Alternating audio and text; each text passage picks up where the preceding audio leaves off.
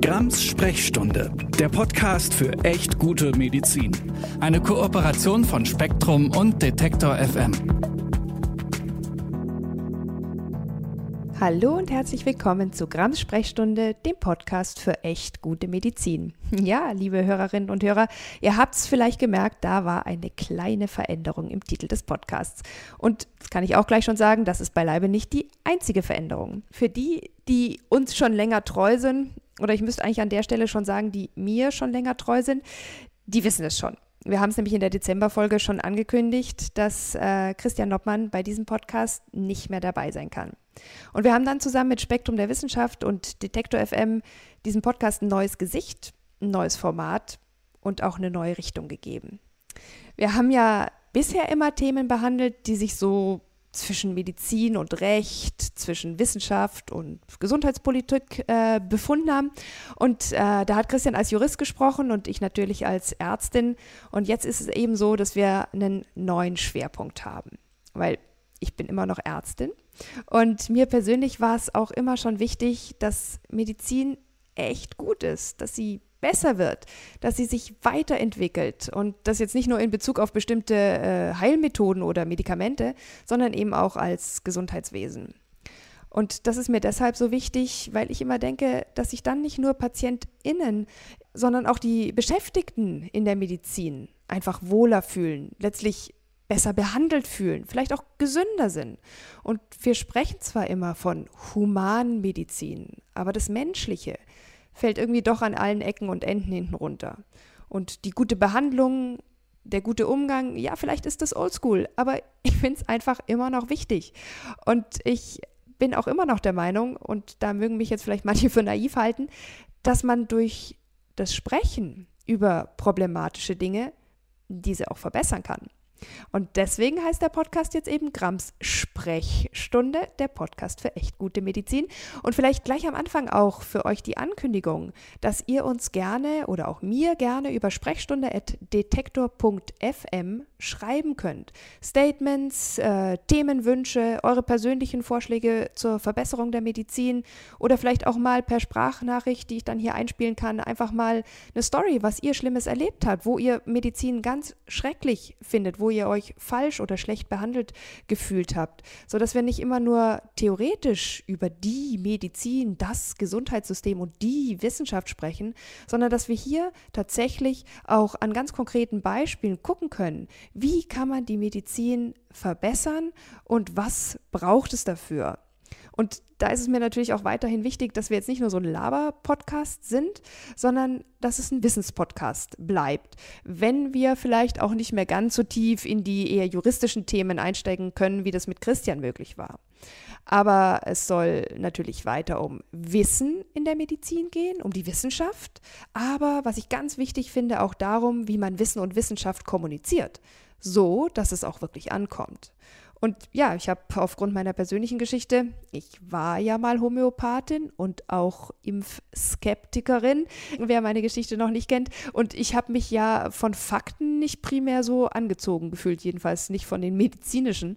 Und genau deswegen habe ich aber auch die Hoffnung, dass das beste Mittel gegen, ja, ich sag mal, das beste Medikament gegen Halbwissen, gegen Fake News, gegen alternative Fakten die Aufklärung ist. Und ja, das klingt manchmal irgendwie langweilig und man muss immer alles wissen und man muss sich beschäftigen und in die Tiefe gehen und 35 Mal genau hinschauen. Aber ich glaube doch, dass Wissen echt Macht ist im Sinne von ähm, Make Facts Sexy Again. Und dass es auch interessant ist und irgendwo auch Spaß macht, sich damit auseinanderzusetzen. Und ja, natürlich interessiert mich gerade aufgrund meiner Geschichte auch, wie man Wissen gut vermitteln kann. Und äh, ja, manchmal kommt man dann so ein bisschen als Spaßbremse rum oder als überkomplizierter Skeptiker. Aber im Grunde genommen ist es doch so, wir sollten alle SkeptikerInnen sein und lieber zweimal hinschauen, als irgendeinem Quatsch anheimzufallen. Und im normalen Leben ist es ja schon schlimm genug, aber in der Medizin betrifft es halt auch unser Leben. Und deswegen finde ich es hier ganz besonders wichtig, genau zu sein und sich nicht blenden zu lassen. Und in diesem Podcast soll es also um gute Medizin, um bessere Medizin, um echt gute Medizin gehen und darum, wie wir sie besser machen können, wie wir Wissen besser vermitteln können, wie wir Wissenschaft besser erklären können, sodass für uns alle unterm Strich nicht nur mehr Wissen, sondern auch eine bessere Behandlung rauskommt. Bessere Entscheidungen, die wir auch in gesundheitlichen Fragen treffen können. Und die Palette an Themen wird deswegen reichen von, ich sag mal, wissenschaftlichen Details der Pharmakologie bis hin zur idealistischen Verbesserung des Gesundheitswesens oder vielleicht auch mal schnöde äh, Gesundheitspolitik, aber auch Wissenschaft oder auch Erfahrungen, die ihr gemacht habt, direkt in der Medizin, in der Praxis oder in der Klinik. Ja, und ich werde bei all diesen Themen auch weiter nicht allein bleiben. Ich werde mir in jeder Folge eine Expertin, einen Experten einladen. Und äh, damit würde ich auch sagen, genug der langen Vorrede. Lasst uns direkt mal einsteigen. Heute geht es um ein Thema, wo ich aber eigentlich tatsächlich gleich mal zu Anfang die Frage stellen könnte, bringt da Reden überhaupt was? Wird dadurch irgendwas besser? Ihr könnt es euch vielleicht schon denken, es geht um ImpfgegnerInnen. Es geht um Impfgegnerschaft und ja, das auch äh, in Zeiten von Corona. Kann man mit denen in Anführungsstrichen reden? Und wenn ja, wie viele? Ihr kennt die Frage und ihr kennt das auch. Man trifft ImpfgegnerInnen überall. In den sozialen Medien, in der Familie, im schlimmsten Fall im Freundeskreis, unter ArbeitskollegInnen. Und ja, die sprechen einen manchmal auch auf irgendwelche Fragen an, die man glaubt sicher zu wissen. Und dann weiß man manchmal auch gar nicht, wie man reagieren soll. Ich habe mir aber heute jemanden eingeladen, der das ziemlich genau weiß und der auch mega offensiv und mit einer großen Bekanntheit mit ImpfgegnerInnen spricht. Bei mir heute im Podcast Kram Sprechstunde, der Podcast für echt gute Medizin, ist Philipp S. Holstein. Arzt, Autor und ich würde mal sagen Impfgegner-Gegner.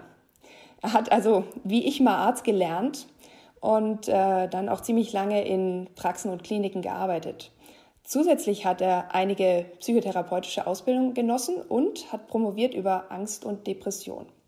Und dann ist er wie ich quasi auch aus der richtigen Medizin ausgestiegen, aus der versorgenden Medizin und ist heute ein erfolgreicher Strategieberater. Aber er ist auch immer noch Impfarzt und ich würde mal sagen, hallo Philipp. Hallo Nathalie, vielen Dank für die Einladung. Das waren ja sehr schöne Worte vorweg. Ich weiß gar nicht, ob ich dem gerecht werden kann. ich hoffe, du bist Arzt. Das wäre das Wichtigste für heute. Das auf jeden Fall, aber die Frage mit der Bekanntheit und dem Erfolg, das ist, äh, steht auf einem anderen Blatt. Ja, ich habe dich immerhin über die sozialen Medien kennengelernt. Das stimmt. Aber ich würde sagen, bevor wir so richtig in unser Gespräch einsteigen, würde ich unseren HörerInnen nochmal einen kleinen Ausblick geben, worum die Sprechstunde heute so geht. Wir erleben ja in der aktuellen Situation mit Corona viel zu oft, würde ich zumindest aus meiner Sicht sagen, die Abkehr von Daten und Logik, genauso wie ein manchmal echt schmerzliches Versagen der Wissenschaftskommunikation. Und auf der anderen Seite erleben wir die große Chance für die einfache Verführung durch alles, was Schwurbel ist und Verschwörungsmythen betrifft. Und das macht uns als Ärzten, ich hoffe, ich darf da auch für dich sprechen, aber auch als Wissenschaftskommunikatoren, gerade in den sozialen Medien, natürlich mega Sorgen. Und wir wollen heute auch übers Kommunizieren kommunizieren, ich sag mal übers Reden reden. Also auch darüber, welche Arten der Kommunikation wir da als zielführend ansehen und warum. Und nicht zuletzt, warum wir, glaube ich, äh, das sagen zu dürfen, warum wir glauben, dass doch noch alles gut wird. Man verliert ja manchmal schon so ein bisschen die Hoffnung. Und ich habe dich kennengelernt und deswegen bist du schon bekannt, als ich selbst nämlich noch ganz frisch unterwegs war, gerade so bekehrt in den sozialen Medien unterwegs, noch ganz vorsichtig und skeptisch und immer ganz höflich und freundlich. Und da hast du auf deiner Facebook-Seite ein Megaposting veröffentlicht, das so begann. Ich darf das mal vorlesen. Liebe Impfgegner in Anführungsstrichen, ich mag euch nicht. Wie lieb wäre es mir, wenn ich einfach sagen könnte, ihr seid dumm. Aber leider seid ihr gefährlich. Nicht für mich. Ich bin ein kräftiges Kerlchen und spreche gut auf Impfstoffe an. Aber für all die, die nicht das Glück haben, einen gesunden Körper, ein gesundes oder ausreichendes entwickeltes Immunsystem zu haben, oder die, die nicht euer Luxusproblem kennen, über ein voll versorgendes Gesundheitssystem zu mäkeln. Ganz klare Worte. Erzähl mal, was war damals der Anlass und was gab es für Reaktionen? Ja, also du sprichst da jetzt schon direkt ja verschiedene Dinge an. Ähm, der Grund damals war einfach der, dass äh, ich Menschen impfen wollte und es plötzlich, das kam ja von einem Tag auf den anderen, dass wir in den Praxen, in den Kliniken immer mehr Leute hatten, die plötzlich Verschwörungstheorien über Bill Gates gehört hatten. Ähm, alles das, was man lange Zeit dachte, oh mein Gott, das ist vielleicht so Science-Fiction-Satire, ja, da werden Chips geimpft oder ähnliches. All das kam plötzlich in der Realität an und wir haben es gehört, in den Kliniken, in den Praxen.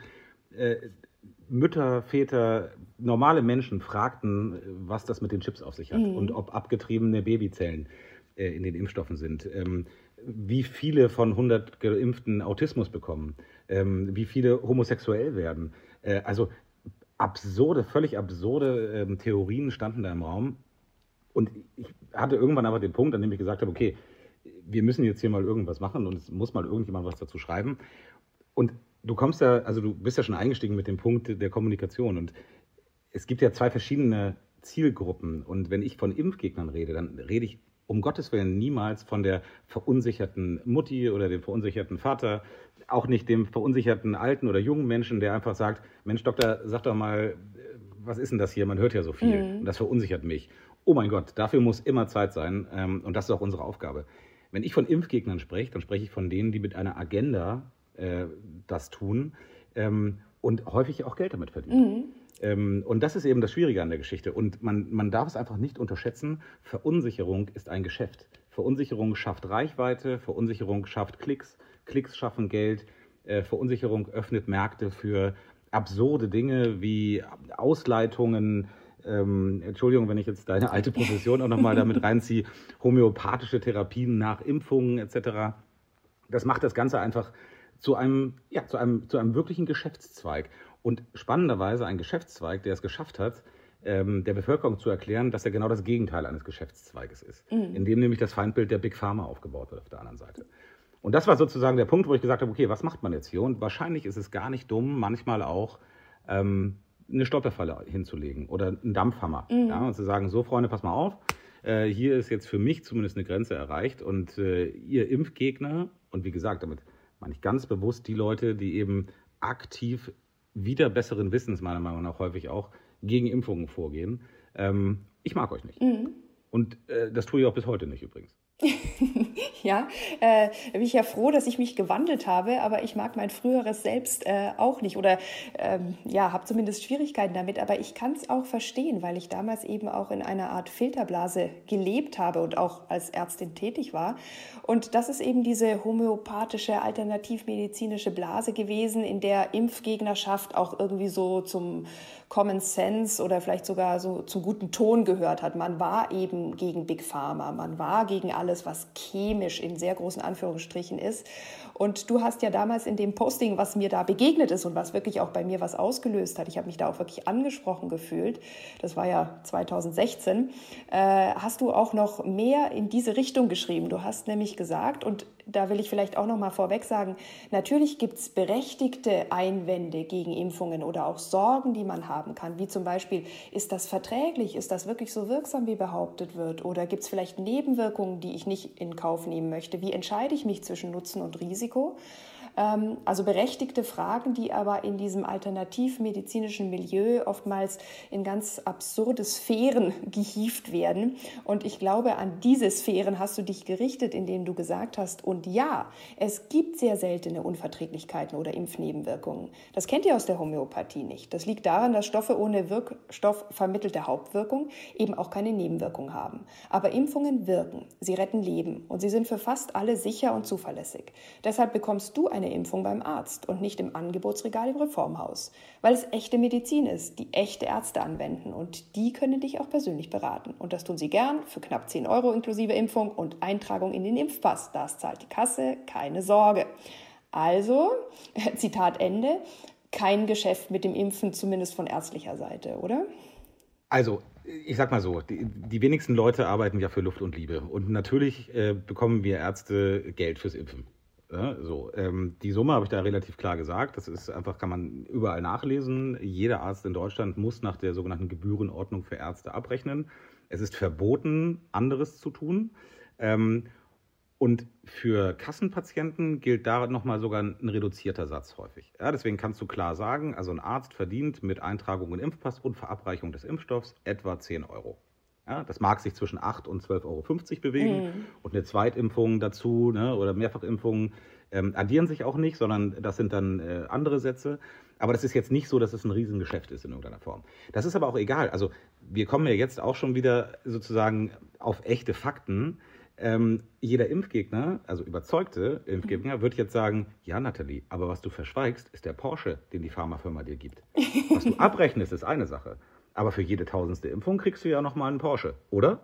Ich übertreibe jetzt natürlich mit dem Porsche, ne? das, was immer so im Internet rumfliegt, sind ja irgendwie 100 Euro pro Impfung, kriegt man nochmal extra und sowas. Ja. Ähm, das ist ja alles Mumpitz. Mhm. Ich glaube, du hast einen ganz wichtigen Punkt angesprochen, nämlich die, den der Verunsicherung über Nebenwirkungen. Mhm. Ja, ähm, ich weiß leider nicht, von wem es ist und es kursiert natürlich auch verschiedene Quellen dazu. Aber es gibt ja diesen einen sehr weisen Spruch, der es, glaube ich, auch schon mal in einem Pathologiebuch äh, ins Vorwort geschafft hat, nämlich jedes Medikament, das behauptet, keine Nebenwirkung zu haben, steht in strengem Verdacht, auch keine Hauptwirkung zu haben.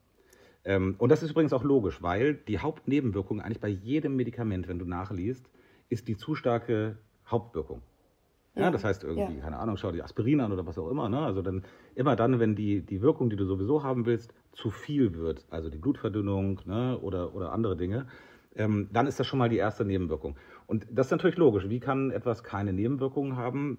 Dann kann es im Grunde nichts bewirken. Das muss man ganz klar sagen. Auf der anderen Seite gibt es auch den weisen Spruch, Wasser in Maßen genossen ist unschädlich. Ja? Aber natürlich macht die Dosis das Gift und so ist es mit allen Dingen.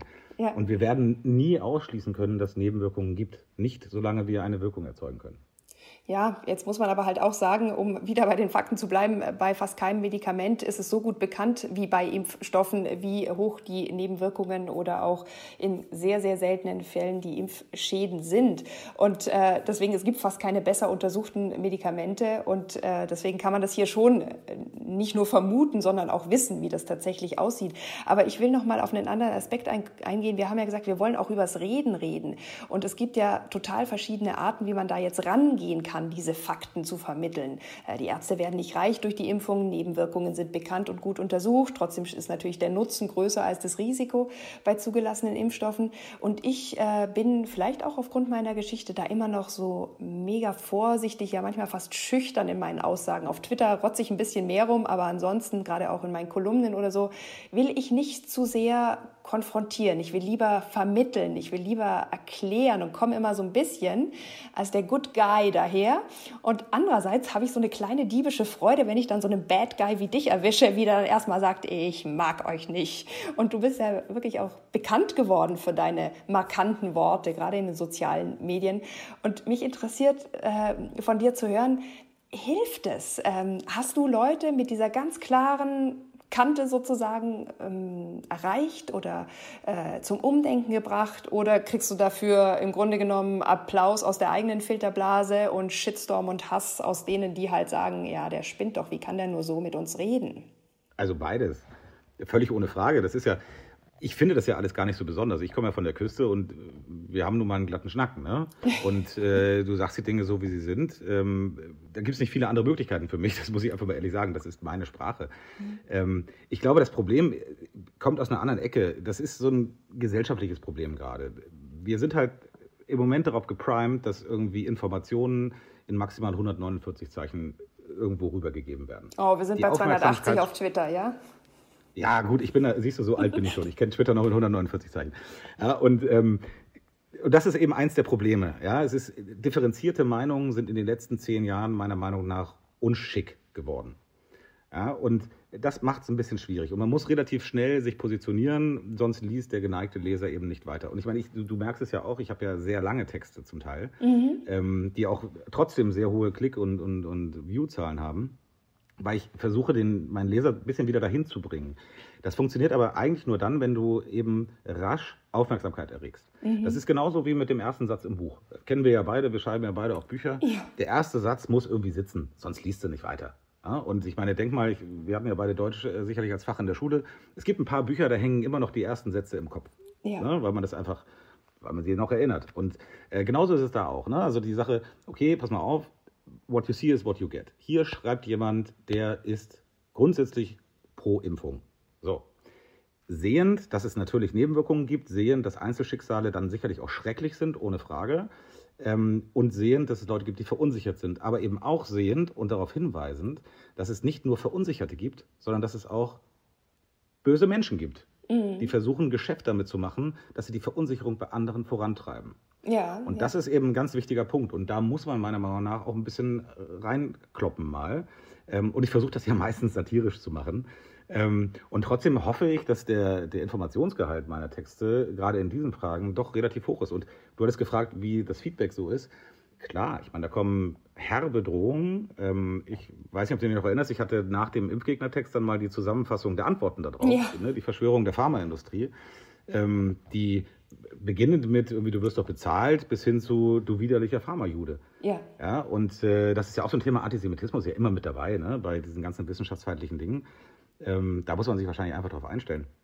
Aber ich kriege halt auch total oft, guck mal, hier habe ich äh, in der Arztpraxis heute im Wartezimmer hängen sehen, dein Impftext oder dein mhm. Homöopathietext. Ja, und ähm, mir schreiben regelmäßig äh, tatsächlich auch Eltern, die sagen irgendwie, Mensch, unser Kind kann nicht geimpft werden. Ganz herzlichen Dank, dass du irgendwie diese Texte schreibst. Ähm, und deswegen glaube ich, dass es so verkehrt nicht ist. Wichtig ist halt nur, niemanden zurückzulassen. Ne? Wir dürfen, also wenn ich den ganz kleinen Schwenk nochmal machen darf, mhm. ich habe ja auch im Moment das Thema Masken ganz viel. Ja. Ähm, und da ist so eine Sache, wenn du halt schreibst, ähm, wer sich mit so einem Fake-Attest ohne Maske in so einen Laden begibt und damit zeigt, ich gebe einen Dreck auf die Sicherheit und die Gesundheit, das Wohlbefinden der Angestellten hier, der anderen Kunden und so, der ist ein Arschloch. Ja, mhm. so, das mal klar auszusprechen. Dann werden dir 100 Leute schreiben, ja, aber es gibt doch ganz viele, die dürfen keine Maske tragen. Ja, ja. das stimmt, aber die habe ich ja gar nicht gemeint. Wenn ich schreibe mit einem falschen Attest, ne, so. Und das ist eben das, was ich meine. Kommunikation ist schwierig geworden, weil Leute nicht mehr auf Feinheiten oder häufig nicht mehr auf Feinheiten achten. Mhm. Also ich habe das jetzt äh, vorgestern erst in einem anderen Podcast witzigerweise gesagt. Ähm, wenn du heute ein Schild aufstellst und sagst in deinem Porzellanladen, wer mutwillig Dinge zerstört, ist böse. Mhm. Dann wird jemand kommen und sagen, aber jedem fällt doch mal was runter. Ja, ja klar, aber die sind nicht gemeint. Ne? Gemeint sind die, die mutwillig Dinge zerstören. Und so ist es hier auch. Mhm. Also ich nehme mit aus dem, was du sagst, man braucht so einen gewissen Claim, man braucht irgendwie was, was die Aufmerksamkeit äh, packt, gerade eben auch in den schnelllebigen sozialen Medien. Und man braucht dann aber auch eine, einen gewissen Raum, um die Fakten darzustellen und dabei auch wieder differenziert zu sein. Also es geht nicht nur um Polemik, es geht nicht einfach nur darum, irgendwas hinzurotzen, sondern es geht um die Kombination aus, hey, ich mache was Rotziges, um die Aufmerksamkeit zu erzeugen, um dich anzusprechen, aber dann erzähle ich dir auch, was ich wirklich weiß und wie ich die Sachen sehe. Und da ist es ja auch so, man kennt ja seine Pappenheimer dann auch nach einer gewissen Weise. Also man kennt ja auch diese Tricks, die ImpfgegnerInnen drauf haben. Und ähm, ich habe mir gedacht, lass uns einfach mal ein paar rausgreifen, die mir auch gerade in der letzten Zeit so rund um die Covid-Impfstoffe begegnet sind. Ähm, ich äh, denke, du verfolgst diese ganze Diskussion ja auch. Und was ich immer so krass fand, gerade in der Anfangszeit, als die Impfstoffe noch nicht da waren, dass ganz viele ImpfgegnerInnen gesagt haben, sowas wie, also ich nehme die Impfung ja nur, wenn die zu 100% sicher und wirksam ist. In Klammern, fahre aber dann mit dem Auto zum Impfarzt. Und äh, das, was ich damit sagen will, ist, oder was ich daran kritisch finde, an diesem Claim, der sicherlich auch Aufmerksamkeit erzeugt und erstmal ja auch so ein, ja klar, ich natürlich auch, also so ein, so ein Commitment erzeugt, ähm, ist halt auch dieses, Schüren von unmöglichen Erwartungen. Was ist im Leben denn schon 100% sicher? Was würdest du auf sowas äh, antworten oder was fändest du wichtig äh, dabei herauszustellen? Ähm, da ist jetzt genau der Arzt gefragt. Und ähm, wir leben natürlich jetzt leider in einer Zeit, wo nicht mehr jeder seinen Hausarzt hat, so wie das früher war. Ähm, aber irgendjemandem wird man vertrauen müssen und im Zweifelsfall dem, der diese, diese Impfung einem dann verabreicht. Und da sollte man klar fragen. Und da liegt es dann an uns als Ärzten, auch klar in den Aussagen zu sein. Und ich sage immer, für einen Arzt muss es im Grunde genommen nur drei mögliche Aussagen geben. Entweder ich rate dazu, weil, ich rate davon ab, weil, oder dazu kann ich Ihnen nichts sagen, weil ich nichts davon verstehe. Und ich zeige Ihnen jetzt, wo Sie das, äh, die Fachmeinung herbekommen können, mhm. als Zweitmeinung oder sowas. Ja. Nichts ist schlimmer als ein Arzt, der rumeiert. Ja, ja. Weil das ist zusätzliche Verunsicherung. Und wir kommen ja, und das Spannende ist ja aber was anderes. Also das ist ja gar nicht die große Angst. Ich, viel schlimmer finde ich diese, diese kommunikativen Trick, den ja viele anwenden. Ähm, Leute kommen ja nicht zu dir oder mir und sagen, ach, passen Sie mal auf, ich habe gehört, da ist irgendwas mit genetisch und sowas. Gehört, das gibt es noch nicht so lange, das macht mir wirklich Sorgen. Was habe ich denn davon zu halten? Mhm. Völlig in Ordnung, dafür sollte sich jeder die Zeit nehmen, da aufzuklären. Dann gibt es aber die Leute, die kommen und sagen, Natalie, eine Impfung, die überhaupt nicht getestet ist, die deine Gene verändert, ja, und bei denen die Frauen alle unfruchtbar werden und die Männer alle Krebs kriegen und wir noch gar nicht wissen, was in 15 Jahren damit passiert, denn 15-jährige Spätschäden sind ja regelmäßig bei Impfungen da. Was ist denn davon zu halten? Warum soll ich das nehmen? Ja. Und das sind die Leute, die stellen keine Frage, sondern die versuchen eben diesen Gedankenmüll in den Raum zu pusten. Ähm, damit irgendwas hängen bleibt. Das kennen wir aus der Politik. Einfach mal mit äh, Schiete schmeißen, irgendwas wird schon hängen bleiben. Mhm. Ähm, und das ist das Gefährliche. Ja. Ne? Und äh, das, da, das sind halt Nebelkerzen, weil du wirst es nicht schaffen in der kurzen Zeit, die diese Menschen dir meistens auch Zeit geben, jeden einzelnen dieser Punkte zu entkräften, obwohl das Ja. ein leichtes wäre. Vor allem nach dem Argumentieren ist dann vor dem Argumentieren, das wird ja immer noch was dann äh, genannt. Und äh, ein Punkt, der da auch relativ häufig auftritt, ist äh, der, dass einfach Zusammenhänge gesehen werden, wo keine sind äh, oder die werden völlig übertrieben oder äh, falsch dargestellt. Also ich hatte jetzt äh, in den letzten Tagen gerade in den sozialen Medien äh, den großen Entrüstungssturm gesehen. Menschen, die über 80 Jahre sind, die schwer krank sind, die vielleicht auf Intensivstationen liegen, weil sie eben schon so schwere Vorerkrankungen wie einen Herzinfarkt oder Schlaganfall haben, sterben durch die Impfung, weil sie zwei Tage vorher geimpft wurden.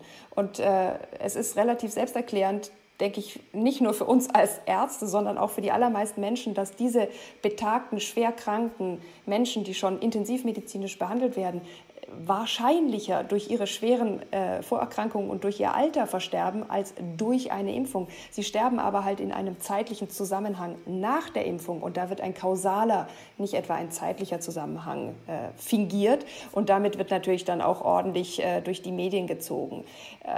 Finde ich einen fiesen Trick, weil natürlich macht der Tod Angst, verunsichert und das ist völlig normal. Aber da gehört dann eben auch dazu, dass man diese Zusammenhänge kausal erklärt, wenn eine Kausalität da ist, oder eben auch sagt, da gibt es keinen Zusammenhang. Aber an dem Punkt kommt man oftmals gar nicht, weil vorher schon die Emotionen so krass hochgegangen sind. Absolut. Und ich meine, also Koinzidenz und Kausalität zu unterscheiden, ist halt was, wo unser Geist auch nicht für eingerichtet ist. Nee. Genau wie exponentielles Wachstum zu verstehen. Ne? Also ich meine, es gibt einen Grund, warum wir als Kinder und jetzt, wo wir selber Kinder haben, als Erwachsene dann wieder motiviert durch die Kinder in die Wolken gucken und da sehen, Mensch, das sieht aus wie eine Biene oder wie ein Haus oder ein Auto oder ein Drache, der mit einem Dinosaurier kämpft. Das ist, weil unser Gehirn eben gerne Strukturen erkennen möchte, weil es sich dann sicherer fühlt. Ne? Deswegen fühlen die meisten von uns äh, sich ja auch nicht besonders wohl in der Stricktheorie oder in irgendwelchen absurden mathematischen äh, Theoremen, ähm, weil wir da das Gefühl nicht haben, vor der Welle zu sein. Ne? Wir kriegen das nicht in den Griff. Ja. Ähm, und Verschwörungstheorien leben natürlich genau davon. Ja, auch von so einem gewissen Gemeinschaftsgefühl. Also ich kenne das auch aus meiner Zeit früher. Man hat dann halt so auch das Gefühl, man macht so einen Schulterschluss. Ja, wir alle glauben das. Also wird es schon stimmen. Absolut. Und wie gesagt, fast 100, fast 100 Prozent der heute in, in Strafanstalten sitzenden Menschen haben in der letzten Woche Kartoffelbrei gegessen. Ja. Ja, jetzt, also eindeutig, Kartoffelbrei ist direkt verbunden mit Gefängnisinsassentum. Oh, dann dauert es bei mir nicht mehr lange. verbieten. Tut mir leid. Ja, Wir genau. müssen uns ein bisschen So. beeilen dann. Ne? Also das ist eben das Ja. der Punkt. Und das unterscheidet der, der, der, der dem Beispiel erkennt es jeder sofort, aber bei anderen Dingen eben nicht, gerade wenn man es selber nicht eben fassen kann, ne? wenn man nicht Ja. versteht, was macht so eine Impfung im Körper, was passiert da überhaupt. Ja, und ich glaube, genau auf diesen Trick setzen ImpfgegnerInnen ja auch. Wir sprechen ja so ein bisschen über die Tricks, äh, die uns auch häufiger begegnen, dass tatsächlich so äh, falsche Schlussfolgerungen manchmal aber irgendwie auch logisch erscheinen. Und man kann sich aufgrund unseres Gehirns, das halt einfach so ist, wie es ist bei uns Menschen, dem auch nicht sofort erwehren. Man muss dann tatsächlich da auch ein bisschen länger drüber nachdenken. Und das ist vielleicht noch ein bisschen schwieriger ähm, zu handeln in sich, als wenn man von außen irgendwie sowas herangetragen bekommt, was wirklich tatsächlich ein Verschwörungsmythos ist. Wie zum Beispiel, du hast es ja vorher schon angesprochen, da sind irgendwelche Mikrochips drin, die hat Bill Gates da selbst reingefriemelt, das macht unfruchtbar, lö- löst Autoimmunerkrankungen aus und so weiter. Da geht's ja dann schon wieder äh, um Sachen, die haben jetzt nicht nur mit dem Denken was zu tun, sondern dafür braucht man externes Wissen. Das muss man, kann man überprüfen im Zweifel im Außen. Ähm, nur das Problem ist, das macht man halt oft auch nicht. Oder man greift auf die Ja, falschen Quellen zurück. Und genau da kommen wir wieder an den Punkt Wissenschaftskommunikation. Du hast ja wahrscheinlich auch gemerkt, äh, als es um den PCR-Test ging, ganz Deutschland diskutierte plötzlich über CT-Werte. Ja, äh, also kaum einer versteht, was ein CT-Wert ist. Ne? Und, und die meisten verstehen vor allem nicht, dass der sich ja erst ergibt während der Untersuchung. Ne? Ja. Also das ist ja der Punkt, an dem äh, sozusagen der Test anschlägt. Und dann wird gesagt, ja, aber der Test vom Drosten, der macht ja, keine Ahnung, 60, äh, CT von 60 oder das ist ja Quatsch. Und dann denke ich immer, puh, ähm, woher kommt eigentlich jetzt sozusagen dieses tiefe Fachwissen von PCR-Testungen in der breiten Bevölkerung? Ja. ja äh, beim Fußball, äh, da verstehe ich ja auch nichts von. Da sage ich, sage ich auch manchmal solche Sachen wie Abseits und weiß nicht genau, was es heißt. Meine Frau erklärt mir das dann.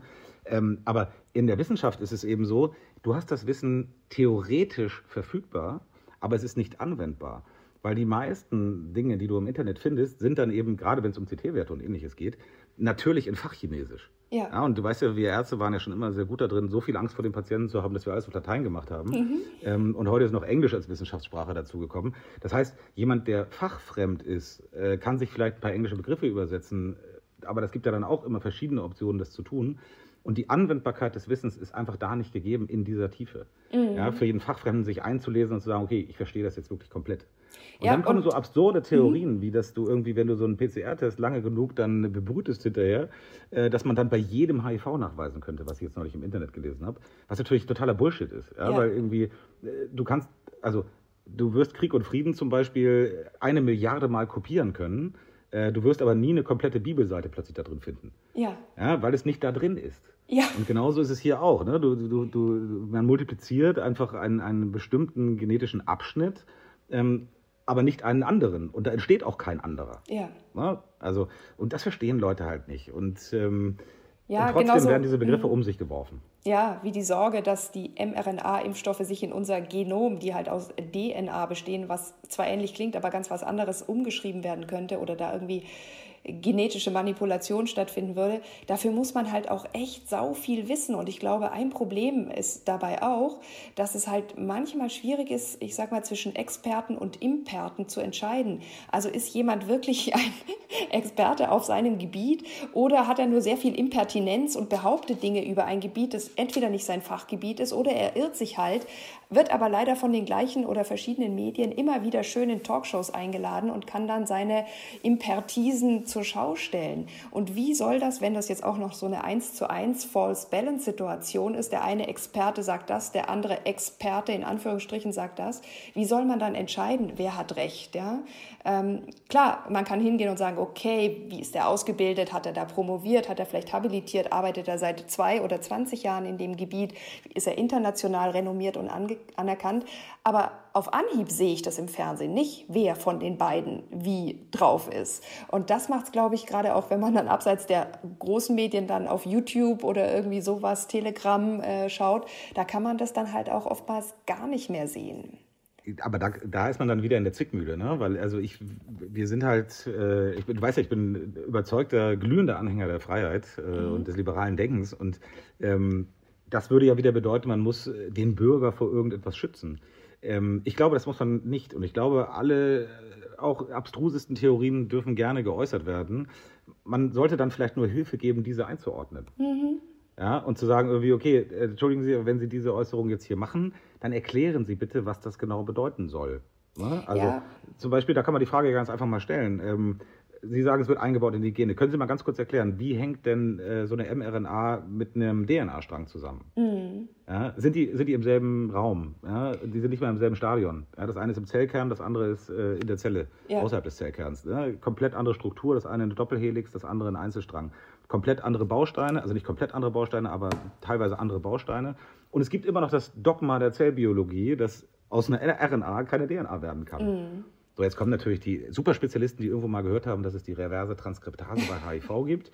Ja, aber auch das ist so. Äh, Nicht in den kein, menschlichen Zellen. Genau, und man kann keine LKW ähm, mit einem Papierdrucker kopieren. Ja, ähm, und die reverse Transkriptase von HIV, die ist eben genau dafür, für genau die Primer und für genau diese Genabschnitte. Mhm. Ja, und ähm, das sind natürlich Sachen, klar, man kommt dann sehr häufig vom Hölzchen aufs Stöckchen. Ähm, aber deswegen sage ich ja, keinen zurücklassen. Also wenn jemand ernsthaft interessierte Fragen stellt und meinetwegen auch absurde Behauptungen aufstellt, gerne darüber sprechen und diskutieren. Ne? Und mhm. ich glaube, dann nimmt man die Leute auch gut mit übrigens. Ja, Wenn aber jemand einfach da sitzt und um sich pöbelt, gut, dann ist es aber vergebene Liebesmühe. Ja, ja. Und es gibt ja zum Glück, finde ich, super gut einen sehr gut aufgestellten Wissenschaftsjournalismus, wo dann auch Faktenchecks über irgendwelche Talkshows laufen und man zumindest am nächsten Tag sich informieren kann, wie ist denn der Wahrheitsgehalt oder der Sicherheitsgehalt dieser und jener Aussage. Finde ich super und ist, finde ich, auch ein Gewinn dieser Krise, dass tatsächlich da der Wissenschaftsjournalismus so unglaublich alert geworden ist. Ja, und überhaupt, ne, Wissenschaftskommunikation, also auch MyLab und sowas, ne? Also es ja. gibt ja großartige YouTube-Kanäle, super erklärt, wo ich manchmal davor sitze und denke, boah, das würde ich auch gerne so schön können. Ja. ja es ist, ähm, ja. Ja, wo wir gerade bei YouTube-Kanälen sind. Ich habe den RKI-YouTube-Kanal so ein bisschen für mich entdeckt. Die hatten da nämlich äh, sehr, sehr coole Wissenschaftskommunikationsvideos von Martin Moder äh, äh, zu den mRNA-Impfstoffen und machen die unfruchtbar und so weiter. Also kann man sich auf jeden Fall mal anschauen, wenn man eh schon auf YouTube ist. Und es gab dort auch ein für uns Ärzte, äh, finde ich, sehr interessantes Video von Philipp Schmidt. Der ist ein ähm, Psychologe an der Uni Erfurt. Ich habe euch dieses Video auch mal in den Show Notes äh, verlinkt. Da geht es ähm, um ärztliche Kommunikation mit ImpfgegnerInnen, weil wir haben jetzt ein paar von den Tricks angesprochen, die da häufig zu finden sind. Das sind natürlich äh, jetzt längst nicht alle gewesen, aber äh, es sind ganz typische gewesen und das begegnet einem natürlich auch als Arzt, als Ärztin in der Praxis. Und wie geht man damit um? Weil eigentlich möchte man ja so diese ganz einfache Botschaft, du hast vorher auch gesagt, so, einen, so ein catchy Ding äh, senden, ja. Impfen ist effektiv, Impfen schützt, Impfen wirkt.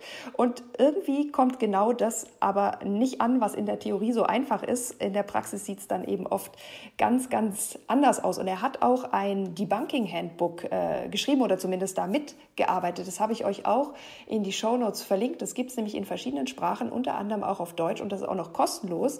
Und da kann man tatsächlich echt viel dazulernen, wenn man jetzt nicht Arzt oder Ärztin ist, sondern einfach vielleicht mit Bekannten oder mit Leuten im Internet sprechen möchte, wie man diskutiert, wie man debunkt, wie man sozusagen mit diesen immer ähnlichen Argumenten in Anführungsstrichen, die halt in dieser ganzen Impfdiskussion immer wieder aufkommen, gut umgehen kann.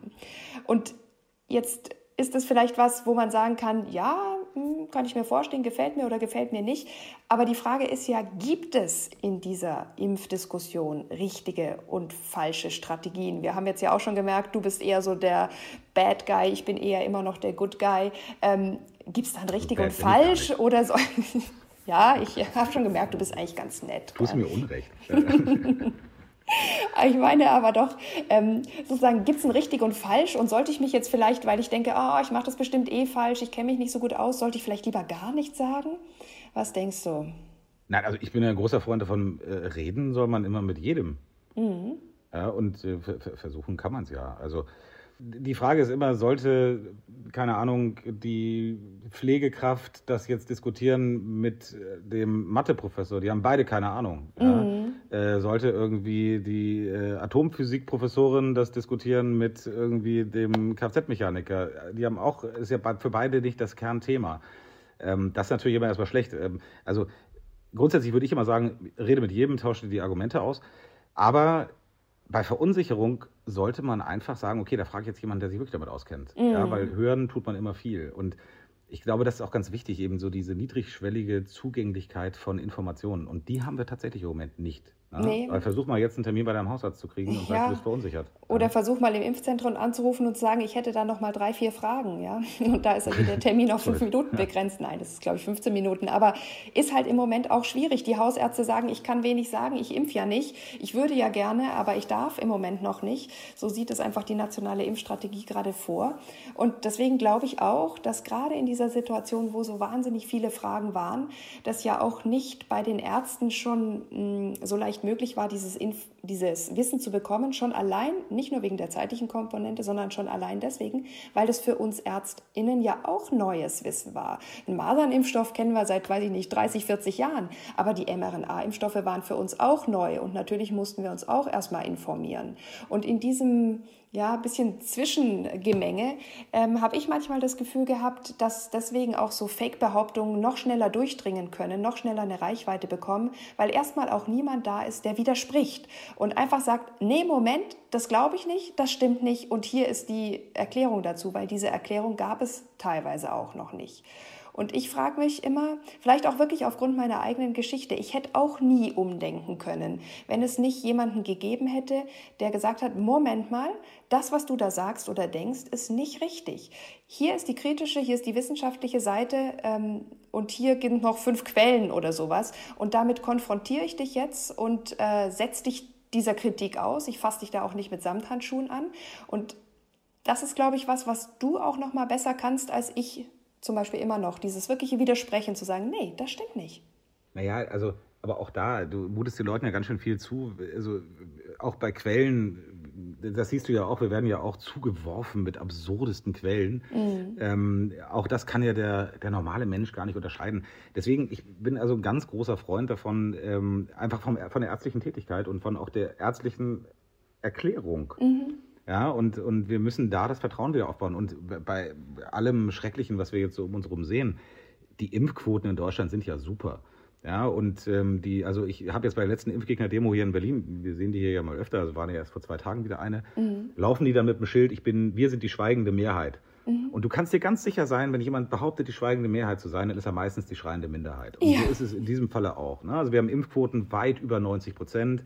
Ja, selbst im Prenzlauer Berg ist mittlerweile die Masernimpfquote bei über 92 Prozent, glaube ich. Das heißt, es ist gar nicht so, dass, dass die Menschen grundsätzlich Angst vor Impfungen haben und man jetzt unbedingt was dagegen tun muss.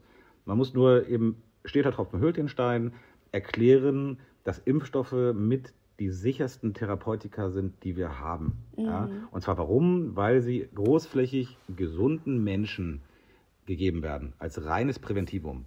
Also rein zum, zum Schutz vor Erkrankungen. Und das ist natürlich ein Drama, wenn da was passiert. Ja.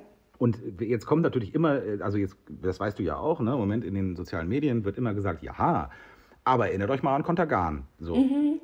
Der Grund, warum Medikamente heute so geprüft werden, wie sie geprüft werden, ist unter anderem das Contergan-Drama. Ja. Das übrigens kein Impfstoff war, ne, ja. sondern Schlafmittel.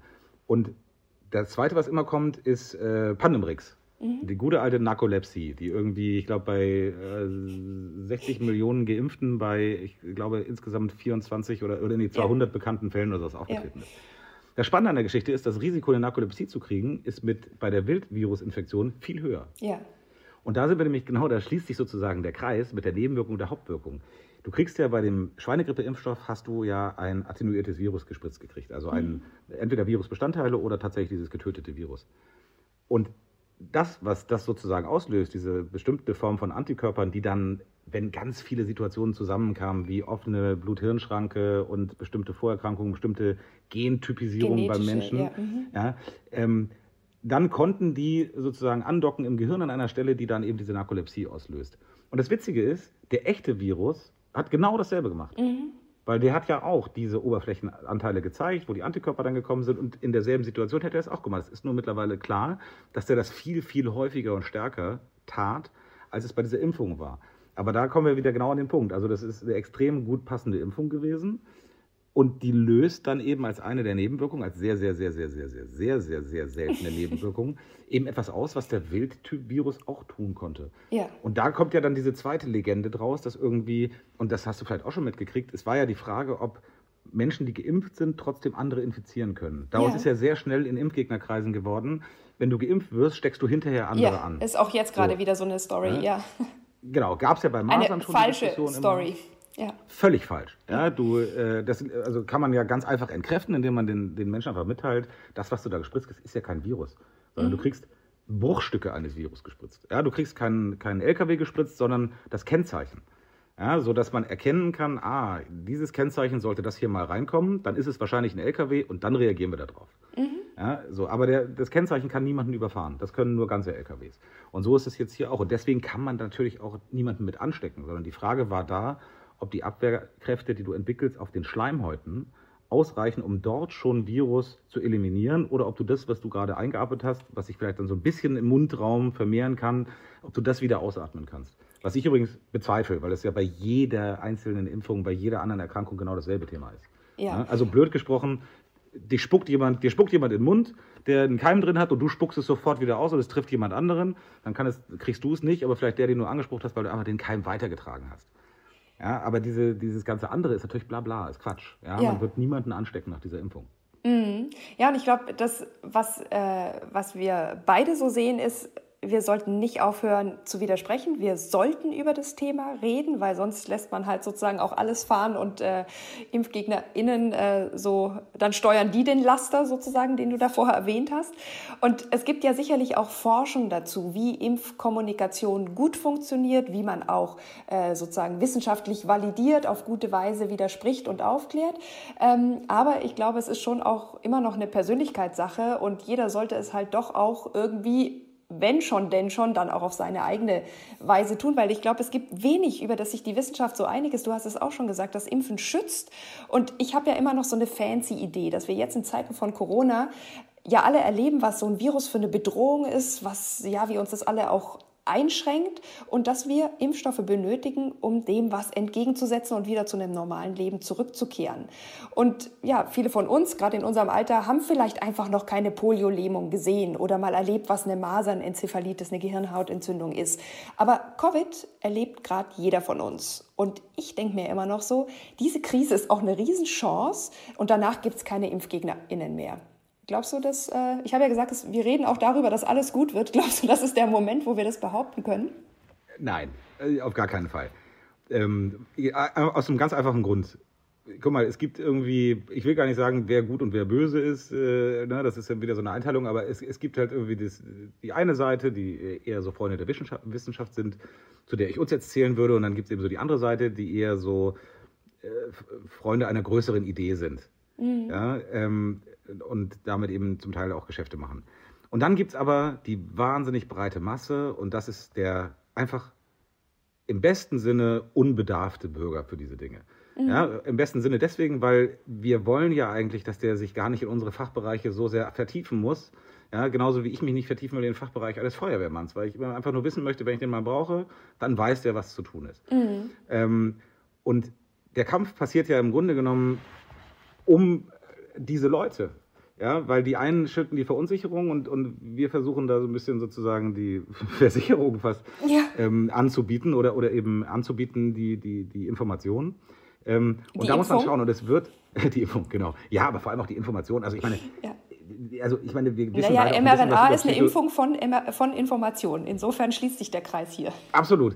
Ja. aber wir kennen beide die Psychosomatik, glaube ich, auch ganz gut. Ja. Ähm, und in dem Moment, wo du halt auf, weil du das Gefühl hast, es wäre richtig, aber aufgeladen mit Angst eine Impfung nimmst und mhm. sei es nur eine Kochsalzlösung, wirst du hinterher Symptome haben. Ja. Deswegen muss einfach, ne, die Verunsicherung muss einfach aufhören. Und leider wird es weiter Impfgegner geben, noch mehr denn jetzt, weil jetzt leider sich auch gerade zeigt, dass eben das ein Geschäftsmodell ist. Mhm. Ja, es ist ein absolutes Geschäftsmodell und es ist ein Reichweitenmodell. Ne? Und, ähm, und wer kann es dem, dem, dem nicht wissenschaftlich gebildeten Menschen denn verübeln? Also ich würde mir auch wünschen, dass mir jemand über den Kopf tätschelt und sagt, du, es war alles nur ein böser Traum, das ist nicht schlimmer als eine Grippe, ja, es wird völlig übertrieben, es sterben nur die alten Dry Tinder, ähm, alles ist gut. Ja. ja. Das wäre wunder, wunderschön, wenn es so wäre. Es wäre schrecklich um die Alten, aber es wäre jetzt erstmal natürlich schön. Ja. Ne? Und das ist aber leider nicht so.